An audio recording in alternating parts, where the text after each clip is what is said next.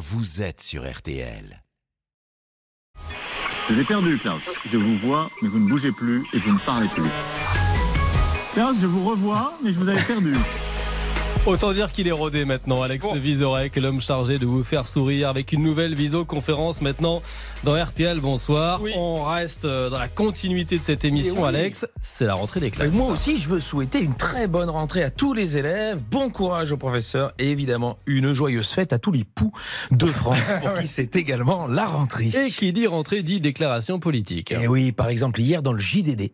Euh, alors oui, j'ai acheté le JDD parce que oui, c'est surprenant, mais c'est multifonction. Ça reste quand même le seul papier toilette avec des blagues dessus. Oh. Donc, euh, dans un entretien, Eric Ciotti a plaidé pour le retour de l'uniforme à l'école. Mais ça, ça vous surprend? Ben, disons que c'est marrant de voir qu'aujourd'hui, Eric Ciotti est si attaché au port de l'uniforme, lui qui, dans sa jeunesse, a tout fait pour être exempté de service militaire. Mmh. Il en aurait eu un tout mimi, tr- très kaki, mais il a, il a refusé.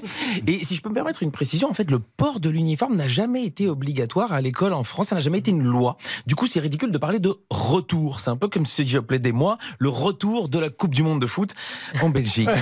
je la fais moi-même, comme ça, vous ne devez pas la faire. Voilà. Bon, alors, euh, bah, si on parle d'Éric Ciotti, il faut équilibrer. Eh oui. Et parler aussi euh, de Christian Estrosi. de mon cri-cri.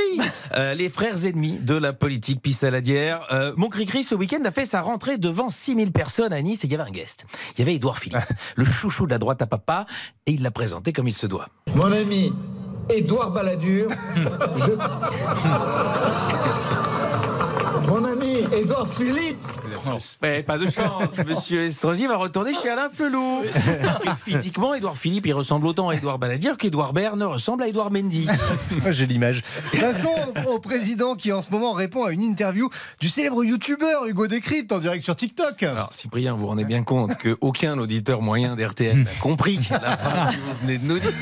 Alors, vous les je suis là, je suis là. Hugo Décrypte, c'est un jeune journaliste dont le pseudo précise son métier. C'est un peu comme si Laurent Delahousse s'était appelé Laurent Lille Et euh, TikTok, euh, comment vous expliquer? Par rapport à l'ORTF, ça va plus vite, ça chante plus fort, et on trouve de tout des chats trapézistes amateurs, euh, des conseils de pétomanes pour jouer la Marseillaise, et des analyses géopolitiques pointues. Bref, TikTok, c'est un Minitel qui serait tombé dans un saladier de cocaïne.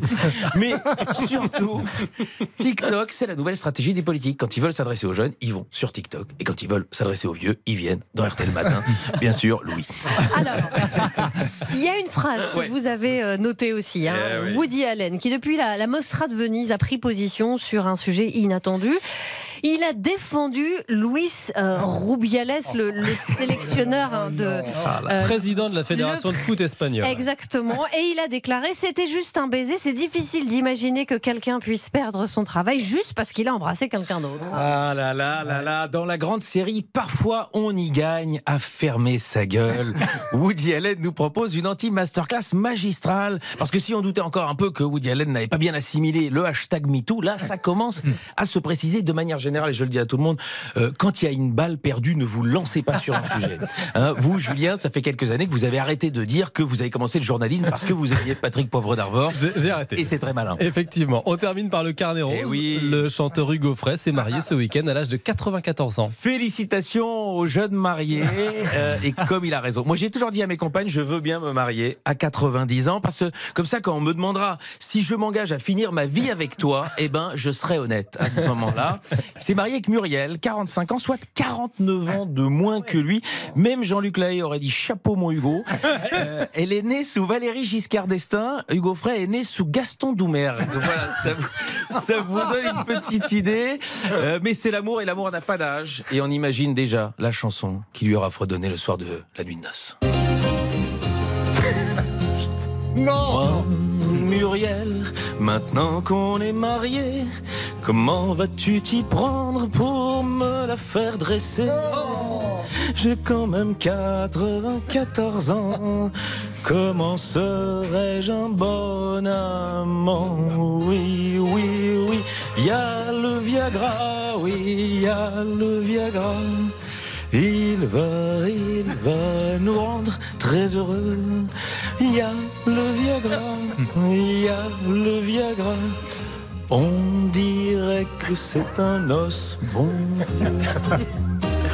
Ah, Chers auditeurs, on vous communiquera bientôt les dates de la tournée euh, des concerts d'Alex Vizorek. En attendant, il revient demain pour une nouvelle visioconférence et il reste avec ses bonnes vannes et son humour Merci, oui, je si distingué dans le studio de RTL. Bonsoir jusqu'à 20h. Je vous rappelle quelques rendez-vous à venir et à ne pas manquer. Louise Bourgoin, la comédienne, sera avec nous après 19h. En attendant, nous allons accueillir un autre invité. L'invité pour tout comprendre. Et c'est un ancien ambassadeur de France, Gérard Haro. Avec lui, nous allons essayer de comprendre ce, ce huis clos qui se joue euh, au Niger. Notre ambassadeur est expulsable depuis le coup d'État et se terre dans nos locaux protégés par nos soldats. Ah, tout de suite sur RTL. Julien Cellier, Marion Calais et Cyprien Sini.